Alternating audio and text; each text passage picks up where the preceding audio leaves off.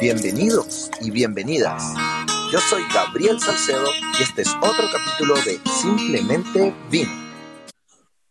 ¿Qué tal? Bienvenidos nuevamente a Simplemente Vino. El día de hoy nos encontramos con Eduardo Arosemena Muñoz, que él es puertorriqueño, abogado, presidente de ICPPR y bloguero de vino en Wines News TV. También eh, creo que es poeta jubilado y ganador de un Emmy. De todo eso y mucho más nos va a contar el día de hoy. Bienvenido Eduardo, eh, corrígeme con cualquiera de estas cosas. ¿Cómo estás? ¿Cómo te ha ido? Desde Puerto Rico nos saluda, ¿cierto? Bueno, este, para empezar vivo en Puerto Rico, soy nacido en el Ecuador, en Guayaquil, pero Puerto Rico es mi hogar, es mi patria, es el lugar que, donde quiero regresar, ¿no? Cuando, cuando me voy. Em, no he ganado un Emmy, lo que pasa es que presido la Junta de Directores del Instituto de Cultura Puertorriqueña, que es el Ministerio de Cultura, por así decirlo, de acá del gobierno de Puerto Rico, y hace poco, por una producción que hizo el Instituto de Cultura, ganamos un Emmy. Entonces, por eso es que me ves en la, foto tal vez con un Emmy, pero es como, como cuando eres suplente de un equipo y quedas campeón y te tomas una foto con la copa, pero no jugaste. Es, es el Emmy de todos, de todos los que... Claro, el, el, Emmy de todos, correcto. Y el Emmy de Puerto Rico, por supuesto. Y sí, todo lo demás lo has dicho bastante bien. Para los que me siguen, yo también nací en Ecuador, estábamos eh, off the record. Em, hablando con Eduardo, que eh, nacimos en la misma ciudad, en Guayaquil, así que un saludo a todos los ecuatorianos. Probé un vino de Ecuador, un Pinot Noir, están haciendo vino y estaba bastante bueno. No, sabes que eh, eh, no he probado ninguno, pero sí me ha dado mucha alegría saber que hay una industria está tal vez empezando, ¿no? En una etapa incipiente y mucho éxito a los que estén en ese emprendimiento. Sí he escuchado de, de los vinos del Ecuador, no los he probado aún. Bueno, vamos a empezar con dos preguntas y de ahí nos vamos a tirar una entrevista. Está muy, muy bueno. Em, tenemos, eh, em, en los otros episodios hemos tenido gente de Puerto Rico eh, Manon Petex, le mandamos un saludo y nos tenemos seguidores, así que em, a la gente que está en Puerto Rico, un saludo bien grande, gracias por escucharnos. Empiezo con la primera pregunta, Eduardo. Si fueras un vino o una cepa, ¿qué vino serías? ¿Ya lo has pensado? ¿Un vino rojo, un espumante? ¿Serías un vino blanco? ¿Serías un vino quizás con hartos años que va cambiando? ¿O algo? Cuéntanos, ¿qué puede ser?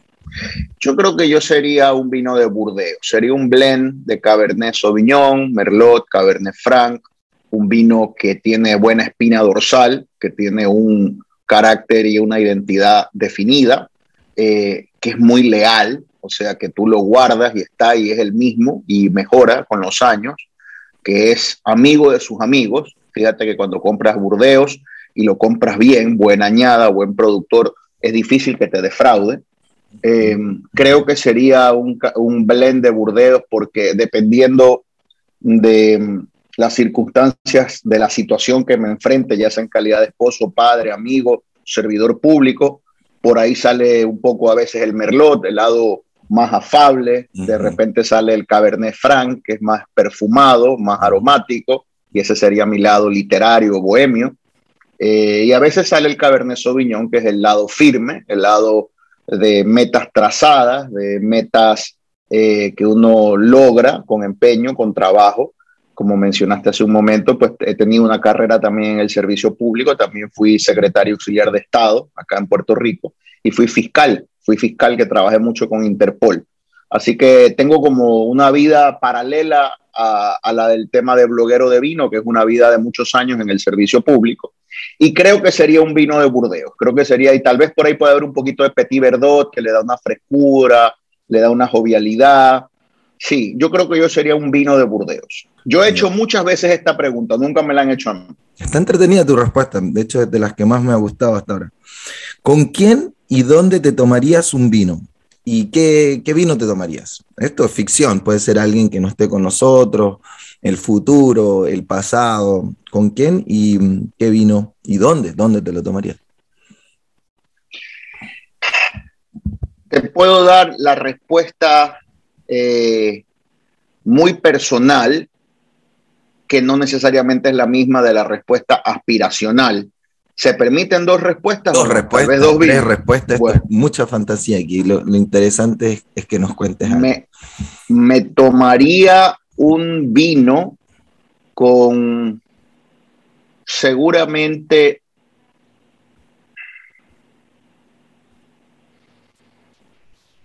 Pablo Neruda. Me tomaría un vino con Pablo Neruda y me gustaría conversar con Pablo Neruda de la creación poética y de la importancia de entregarse a las causas, aun cuando yo no comparta su ideología o la que él eh, postulaba, pero la importancia de darlo todo por lo que uno cree. Siempre tratando de que el alma, el corazón y el cerebro converjan, ¿no? La, la literatura. Él, se paseaba por, por todo, ¿no? Desde Chile, estaba en la elite en Francia, Em, viajó mucho como embajador, entonces la verdad que es una persona que es, interesante saber cómo se manejaba en tantos lugares y siendo siempre el mismo, Siempre el Claro, claro, y, por donde andaba dejaba su huella, así que lo he leído mucho, me gusta mucho su poesía, me gusta mucho tanto la poesía social como la poesía puramente lírica, eh, creo que es un maestro. Y creo que también sería divertidísimo, ¿no? Con unos tragos, con unas copas. Pablo Neruda me parece que le daba duro al trago, por lo que he leído, y creo que era un gran bohemio. Eh, creo que sería con Pablo Neruda. Y en lo personal, eh, me gustaría tomarme un vino con mi hermano, quien murió hace 21 años, 22 años. Murió joven, murió de 27 años. Y tal vez le contaría todo lo que he hecho desde que él se fue. ¿Cómo se llama tu hermano? Marcelo.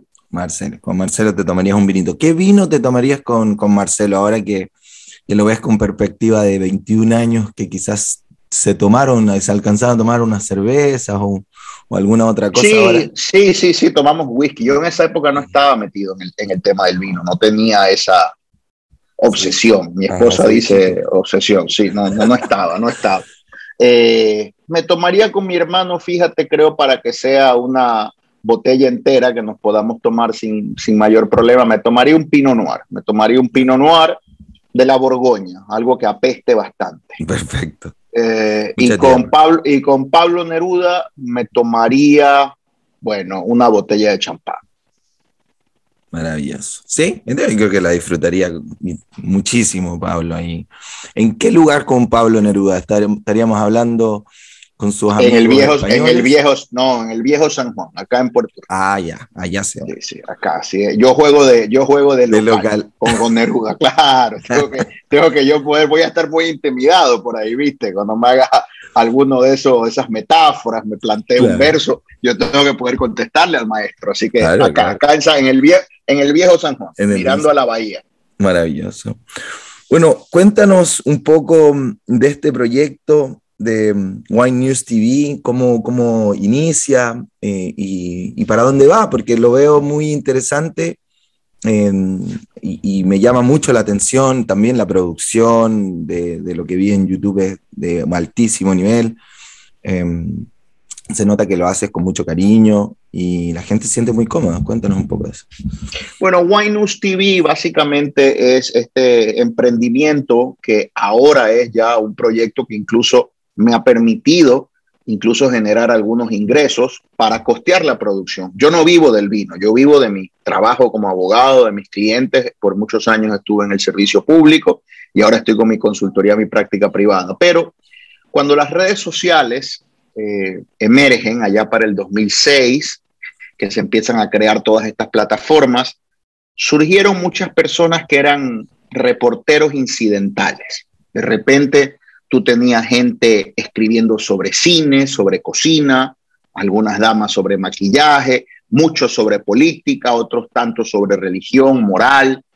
Y ahí yo vi una oportunidad para comunicar algo que era un, nuevo descubrimiento en mi vida. Fue paralelo el advenimiento de las redes sociales con esta, este descubrir de esta mágica bebida, que es mucho más que una bebida, que es el vino, y entonces dije, bueno, esto, esto del vino está porque leía, empecé a ver videos en YouTube y estaba muy matizado por la formalidad, estaba muy lleno de, tal vez de, de unos protocolos, unos códigos que alejaba a la gente del vino. Porque por ahí, si tú te pones a pensar, cuando tú le preguntas o conversas con alguien de tequila, de ron o de whisky, muy pocas veces te dicen es que yo no sé nada de ron, yo no sé nada de tequila, yo no sé nada de whisky, pero del vino sí, te lo dicen que yo no sé nada de vino. Entonces, uno entra hacia el tema ya desde una sensación de inferioridad, desde una óptica de que, uy, por aquí meto la pata.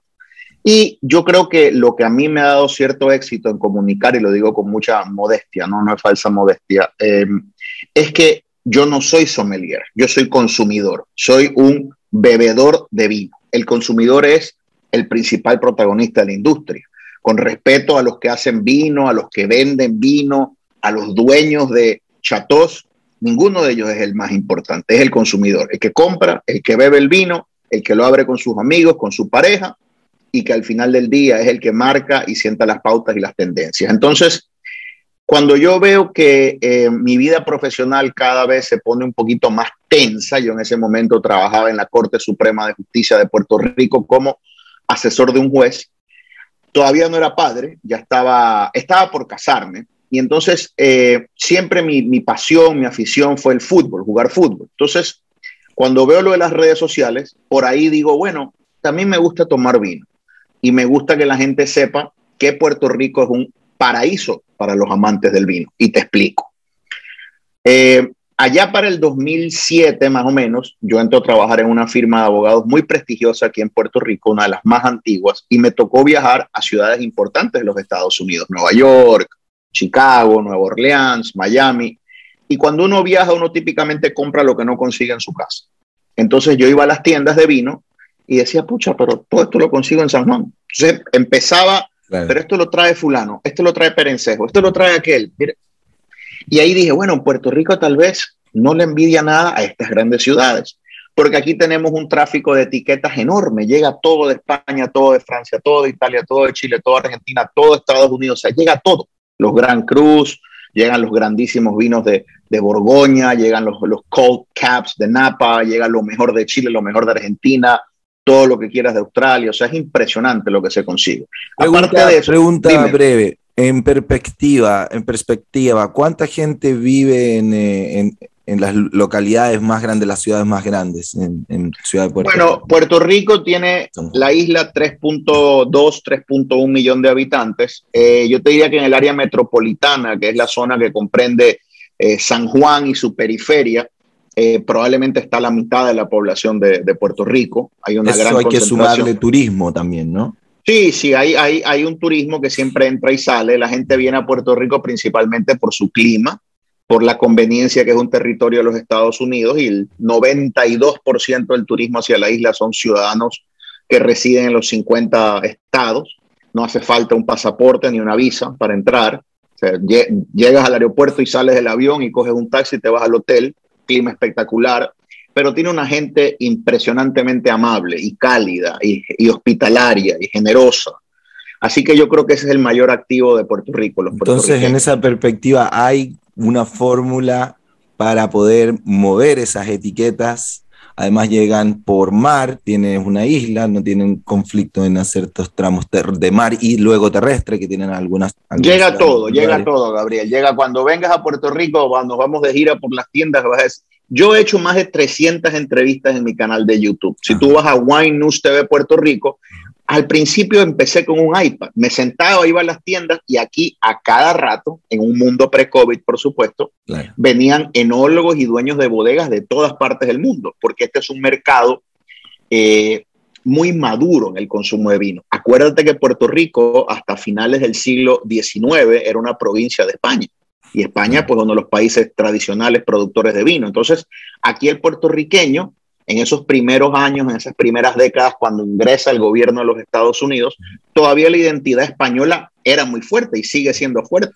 Entonces, como el albariño ha entrado muy fuerte también, ¿no? Por, lo, por lo que escuché pre-COVID o estaban ya eh, que me imagino siempre estuvo, pero ya empezó a crecer como una onda media, media moda, media de modé, del albariño y los, los, sabores que me parece muy lógico por un tema de sabores tropicales, quizás.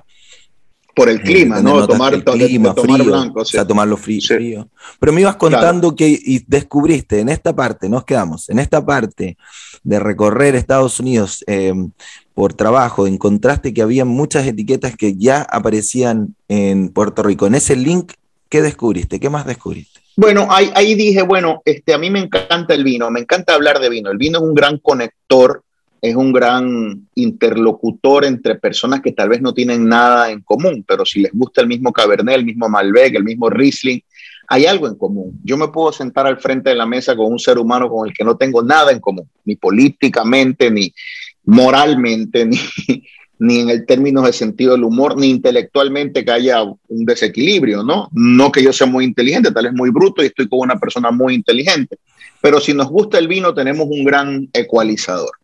Eh, y creo que también eh, hay un elemento muy hermoso eh, en el vino sobre el trasfondo de esa etiqueta que llega a tus manos, ¿no? Quiénes recogieron esas uvas, quiénes tostaron las barricas, qué seres humanos salieron por el mundo a venderlos, quién estuvo en esos campos donde están esos viñedos, eh, qué pasó allí. Eh, todos esos misterios son interesantísimos. No hablarlos desde eh, la ciencia, no hablarlos tal vez desde la pasión. y creo que eso es lo que me ha ayudado a mí, que yo comunico el tema del vino. Aquí en Puerto Rico decimos en arroz y habichuelas, que en Guayaquil sería en arroz y menestra. O sea, eh, en, términos muy llanos, ¿no? En términos muy llanos, al final del día la gente, la gente lo que quiere saber es, creo, la mayoría, ¿no? Siempre está un nerd que quiere saberlo mucho, ahí, ahí caigo yo, a mí me gusta aprenderlo todo. Pero la, la persona promedio quiere saber, oye, ¿dónde lo compro? Eh, ¿Qué uva tiene? ¿Es un blend? ¿Cuánto cuesta? ¿Con qué me lo como? Y si tal vez hay una historia interesante, oye, este viñedo era del hermano de Napoleón Bonaparte, pues por ahí le cuentas esa historia. Y ya, no más. Claro. O sea, tú pierdes a una persona promedio cuando le hablas de que el roble es de Eslovenia y lo tostaron a 145 grados Fahrenheit. Le acabas de quitar 20 segundos de la vida de una persona. Hablaba, hablaba recién eh, en otra entrevista que va a salir la próxima semana con Claudia Gasitúa, le mandamos un, saludo que ahora está participando de la, acaba de ser electa, de la Asociación Chilena de Sommeliers de Chile, o de la Asociación de, Sommeliers de Chile, em, que esta, este año, empiezan en marzo, son solamente mujeres, se hizo una directiva solamente mujeres, está muy Qué bueno. Vamos a ver cómo, que imagino va a salir maravilloso.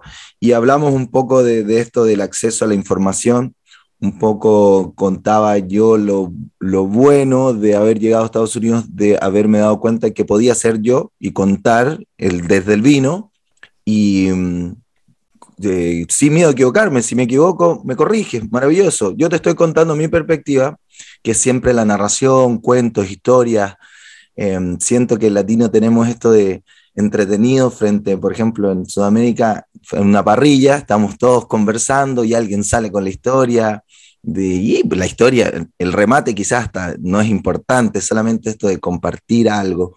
Y me di cuenta que ahí había algo que yo podía manejar bien. Y, y claro, concordamos con esto de, de poder equivocarse, de no tener que decir al 100% la etiqueta, el lugar, el río, el sol, la ladera, porque de verdad que eso lo puedes buscar en Google ahora, ¿me entiendes? Pero si yo te puedo transmitir algo interesante, el vino, esa persona va a decir, mira, me conecté con el vino desde ahí, desde algo interesante. ¿Qué puede ser lo que tú me hablas? Geografía, el, tipo de vino, eh, la historia. Pero ya yo digo, ah, mira, acá hay algo que me conecté. Qué rico, gracias. Y bueno, sigue su búsqueda. Puede que ni siquiera lleve la botella también. Pasa. Claro, es, es hermoso, es hermoso equivocarse porque es una oportunidad de aprender y ya la próxima vez estás más atento a no cometer el mismo error. Y segundo, creo que es también muy bonito en cuanto a lo que dices del vino, eh, la asociación mental, eh, emocional con el recuerdo de la historia personal. Por ahí fíjate que el vino es una sensación olfativa, 99% olfativa. Y de repente puedes oler algo que te recuerda a tu infancia, te recuerda un viaje, te recuerda una noche apasionada, te recuerda una colonia, te recuerda una fruta que no has vuelto a probar, una comida, eh, a una persona. Y yo creo que eso es lo, lo, lo hermoso ¿no? de, de, esta, de esta industria. La emocionalidad que, que, que, te llega ahí. Bueno, y tú llegas al vino en, esto, eh, en estos viajes y luego cómo, eh, después del camino de, conformar tu canal de YouTube o redes sociales, de ahí a pasar a hacerlo esto algo eh, profesional. Yo diría que lo tuyo no es, no, no porque tengas una, una carrera exitosa como abogado, no dejas de ser profesional lo que estás haciendo. Es una doble vida, ¿no? muchas vidas, muchas vidas. ¿Cómo, ¿Cómo, vas logrando esto? En, ¿Te acercas a las distribuidoras? ¿Te llaman de, del, centro cultural o de este, de, este eh, ministerio, ministerio de Cultura? Sí, sí, sí. ¿Cómo te vas acercando a llegar? Eh, lo pienso em, en, en, cuanto a la gente que va a ver el programa, qué es lo que se puede, puede, esperar, etcétera. Sí, mira, yo, yo tengo muy separada, muy diferenciada mi vida eh, pública. Eh, este cargo que yo ocupo en el gobierno es ad honorem, no hay remuneración. Eh, y acá el tema cultural no está ligado al vino, está más bien ligado a la proyección de Puerto Rico para el turismo, todo lo que es pues la identidad local. El tema de mi vida como bloguero de vino es algo separado de lo otro, pero yo empecé haciendo entrevistas con un iPad, llamaba a las tiendas, llamaba, oye, ¿tienes visita por ahí? Sí, mira, viene el de ¿Se pueden decir marcas acá o no? Por supuesto, todo lo que bueno, viene, viene, el, viene el de Roda, viene Ramírez de Ganusa, viene eh, Heights de California, viene por ahí Catena, viene el representante de la marca. Ah, me encantaría invitarlo. Fíjate, al principio me sentaba con las botellas cerradas, porque no iban a invertir en un tipo que tenía 10 seguidores, eh, mis, mis, primos y mis tíos. Y luego con el tiempo se, se, se fueron dando cuenta que me encanta conversar. Yo estudié mucho literatura, yo quería ser periodista, soy un poco un don Francisco frustrado. Mm. Eh, me hubiera encantado, no sé, no lo descarto, tener un talk show donde pueda hacer entrevistas de todo tipo, ¿no? a políticos, a eh, artistas, eh, a personas pues de diferentes sectores y diferentes industrias. Un late, un late con Sí, podría ser, podría, podría ser, podría pasar. Estamos hay, salud, hay vida y hay planes. sí, sí, me, acuerdo, me acordaste de Chespirito que decía que él empezó a los 42 con el chavo.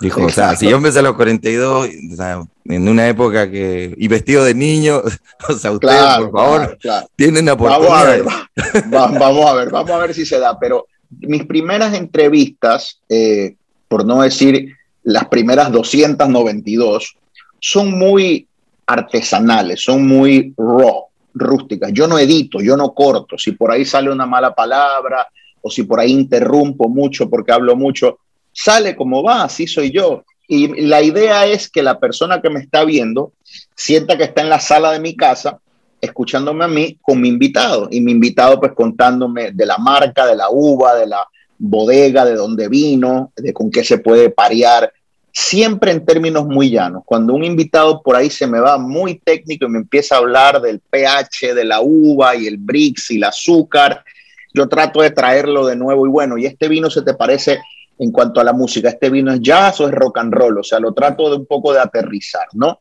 Entonces, esto que tú has visto de la ruta gastronómica, que ya hemos hecho cuatro episodios, eh, eso es un homenaje a Puerto Rico, es visitas por diferentes puntos de la isla, combinando vinos que llegan aquí con diferentes platos, diferentes platos de la gastronomía local. Y ahí yo trabajo ya con un grupo de eh, camarógrafos, sonidistas, con drones. Ya obviamente hay un presupuesto. Nosotros entre Twitter, Facebook, Instagram, YouTube, podemos llegar fácilmente en un mes a 450 mil personas, eh, con los shares, los comments, los likes. Por ahí nos reímos porque a veces y esto el mundo ha cambiado tanto con el COVID, pero cuando la gente salía a cenar, ya desde el miércoles la gente sale a cenar jueves, viernes, sábado, mi esposa y yo llevamos 15 años juntos, somos sumamente felices, muy hogareños. ¿Cómo se llama tu esposa? María Isabel, María, Isabel. Un saludo y María tiene y, tiene mucha mejor nariz que yo, créeme, es extraordinaria en lo Bueno, dicen que es, bueno, la mujer, tiene no, No tengo, no tengo duda. Y, de hecho, tú la puedes ver a ella en mi canal, en un programa que se llama Wine is Blind, que es un concepto que hemos empezado. Ella está al lado mío, una rubia bellísima, como la bella y la bestia, yo sentado al lado de ella. Eh, y entonces con Marisabel vemos muchas películas, nos encanta ver películas, series. Oye, y del miércoles al domingo mi teléfono empieza ping, ping, ping, ping, ping a sonar y son followers que me envían fotos de la carta de vino donde están. ¿Qué pido? ¿Qué me tomo? ¿Qué es bueno aquí? ¿Qué tiene buen precio? Y mi, esposa me dice, apaga ya eso, que tengo que darle pausa a la película. Y siempre me gusta contestar, siempre contesto. Siempre puede ser que me demore un poco. A veces por ahí me, me envían una carta de vino y no lo veo hasta el día siguiente y contesto, pide el... vas, a tener que dejar y me, putean, y me, putean, y me putean por ahí. vas a tener que dejar el mensaje automático, elige el segundo de la lista, ya. Claro, Mañana te contesto la verdad, pero ahora elige el segundo. De la lista. algo, algo, me tendré que imaginar, sí. Pero por ahí va la cosa, hermano, por ahí va. O sea, el estilo, eh, eh, lo, lo que tú ves en cámara es como soy detrás de la cámara también. Qué maravilloso. Bueno, hay algo a futuro, mm, veo que era una, una, mente bastante inquieta. ¿Hay algún otro proyecto, aparte del talk show, que yo de seguro creo, mira, aquí yo lo siento, va a ocurrir, va a ocurrir. No sé cuándo va a ocurrir, va a ocurrir el talk show. ¿Qué piensas hacer ya ahora pensando que se viene el 2022, rogando porque este COVID nos deje un poco tranquilo? Tengo un concepto, tengo un concepto, y es un concepto tipo el programa de Jaime Bailey, ¿lo has visto? Sí, por supuesto, Jaime Bailey, en Miami está ahora. Claro, claro. Pues, pues, yo quisiera tener un invitado o invitada, ¿no? Eh, ahora hay que ser propio con el A, el O, el todes, el todas, pero bueno, invitado o invitada. Hay, todos hay que hacerlo, hay que hacerlo. Pero ah, yo tengo este concepto donde yo quisiera tener tal vez un programa al mes donde yo tenga a una personalidad, puede ser un deportista, puede ser un político, puede ser un artista, y yo a esta persona le sirvo tres vinos a ciegas, tan tapados, una burbuja, un blanco y un tinto. Mi invitado no tiene idea de lo que le estoy sirviendo, si es de Francia, si es de Argentina, si es un blanco de Perú, qué sé yo.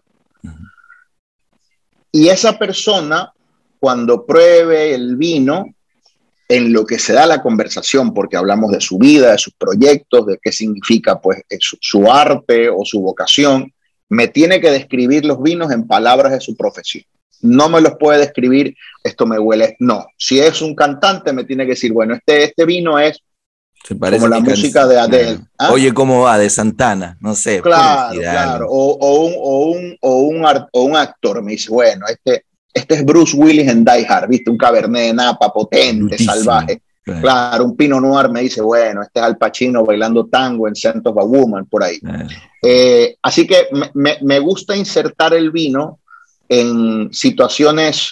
En la cultura pop, de alguna manera, para que la gente haga relación y pueda... En, en, situaciones que no son necesariamente de la industria del vino, ¿no? Para traerlo a un común denominador con los que están viendo. Así que tengo ese proyecto tengo ya algunos invitados que me han dicho que sí, pero ahora pues estamos todos esperando a ver qué pasa con, con el COVID. Pero estoy en este proceso de ver cómo llevo eh, lo de la ruta gastronómica fuera de Puerto Rico, hacer estos recorridos donde voy haciendo un pareo de la gastronomía de donde vaya con los vinos del lugar. Ya tengo más o menos palabreado o palabreada una visita a España y a California Ahí está el tema de los costos, porque obviamente me gustaría hacerlo con mi equipo, que es un equipo muy profesional que trabaja con artistas acá de música. He tenido la buena fortuna de, conocer a algunos artistas acá de Puerto Rico y muchos son fanáticos del vino. O sea, si tú vas a mi Twitter, tú vas a ver que algunos artistas eh, que por ahí los has escuchado me siguen. Y entonces, pues, alguno que otro me pide recomendaciones de vino por, por interno. Oye, ¿qué tal este vino? Este, por acá. Eduardo, ¿y estás buscando el crossover? ¿Quieres hacerlo en inglés o vas a seguir en, español? Puedo hacerlo en inglés. He hecho muchas entrevistas en inglés. Afortunadamente estudié en un colegio bilingüe. Soy abogado también ante, el, ante las Cortes Federales de los Estados Unidos. O sea que eh, me siento muy cómodo hablando inglés, tal cual estuviera hablando español. Claro, pienso en español, sueño en español, Comes en amo, amo en español, insulto y puteo en español. Exacto, que es lo, que más nos sale, ¿no? Sí, claro. Pero, pero sí, me, desenvuelvo con mucha tranquilidad con el inglés, claro que sí. Qué maravilloso. Así que por ahí, por ahí va la cosa. Este, sí, si vienes a San Francisco, cuenta al 100% conmigo. Acá te esperamos. Eh, tenemos también los recursos, los drones el convertible te lo pasamos para que bueno por ahí hacemos por, por, ahí hacemos algo conjuntamente. Estoy estoy viendo si hago algo con Jackson Family Wines que tiene un portafolio como de veintipico de bodegas. Por ahí conoces a la crema conoces algunas yo hice vino en la crema del 2016 bueno hice ah. digo con 100 mil personas más y yo era uno de las ratas de, de la bodega. Pero sí estuve en el Harvest y me siento muy orgulloso porque son 16 horas diarias, siete días de la semana por dos semanas, lo demás es más tranquilo, pero cuando llegan me encantaría, Me encantaría entrevistarte a ti. ¿Por qué no debemos, esto, esto debemos este, en algún momento en enero, porque ya tengo la agenda llena, pero tal vez en enero y lo hacemos por Instagram Live. ¿Te parece? Porque, porque ahí la gente participa y hace comentarios y pone desde Luego, desde luego. A mí, yo soy una persona que me encantan las orgías mentales. Oye, no estoy hablando de pornografía, las orgías mentales, o sea, el debate de ideas y todo el mundo participa con algo y por ahí sale un desquiciado que dice una maravilla que, que si no se dice no es lo mismo. Yo soy publicista, le, llamamos brainstorming, pero eh, privado eh, está bien. Brain orgy, ahí están los brain orgies, donde están todos estos cerebros tocándose, hablando, interactuando, chocando. Es cuando más se, crea, es cuando más se expande el cerebro. Sí. Claro, claro. Por supuesto, yo, yo muy dispuesto y mm, me encantaría que cuando vinieras por acá, ojalá hacer algo. Eh, yo, claro, no tengo la... Me, me, gustó mucho tratar de hacer algo, un canal de video, pero llegó COVID y me dediqué más a esto del podcast. Gracias a, eh, gracias a cómo se dan las cosas, Spotify me, me, dio la oportunidad de poder hacer Spotify con video. Soy uno de los primeros y casi creo que los únicos que lo está haciendo en el vino. Así que nosotros esto va a salir podcast y también va a ser video en Spotify, porque están en esta época beta. Así que me pasan los links, me pasan los links para, me pasan los links para, para compartirlos después. Desde luego, desde luego. Bueno, ¿quieres dejar em, invitados a, la gente a tus em, em, videos, a tus eh, redes sociales? Cuéntanos. Bueno, me siguen tanto en Instagram, Facebook y Twitter como Wine, W-I-N-E, News, N-E-W-S, TV, Wine News TV. Instagram, Twitter y Facebook. Y en YouTube, que ya mismo llegamos a los 10.000 suscriptores, que es un número respetable, como Wine News TV Puerto Rico. Ahí lo tengo más estacionado en Puerto Rico porque YouTube un poco es como un Google. ahí, está saliendo. Eh, lo vamos a, después a pasar a la, a la descripción del capítulo y lo vamos a repostear en las redes sociales. Nosotros tenemos también ahí eh, en conjunto como unos 20 mil seguidores y, me, me, llama mucho la atención porque Spotify me puede dar ese, e, ese feedback y saber que tengo gente. Recién estaba mirando eh, Surinam, Puerto Rico, Guatemala, eh, Lituania, eh, Suecia, Suiza. Digo, mira, la cantidad de gente que uno llega, que uno partió igual que tú, Eduardo, con esto de, con dos seguidores y con mucha ilusión de, que, de poder ayudar a la gente a quizás entender un poquito mejor el vino y ya estamos llegando a, Lituania. y lo haces muy bien porque uno se siente cómodo contigo. Creo que podrías haber sido un muy buen psiquiatra. Un Tienes una voz Sí, una voz que calma, escuchas, yo por ahí soy atolondrado, soy como el ratón moviéndose en mi cabeza todo el tiempo. Es el personaje que... hay que crear, sino que cómo, cómo hago las entrevistas. te agradezco, Gabriel. Bueno, un abrazo, que, esté muy bien. Eh, gracias a todos los que nos llegaron hasta acá y nos vemos en un próximo episodio de Simplemente Vino.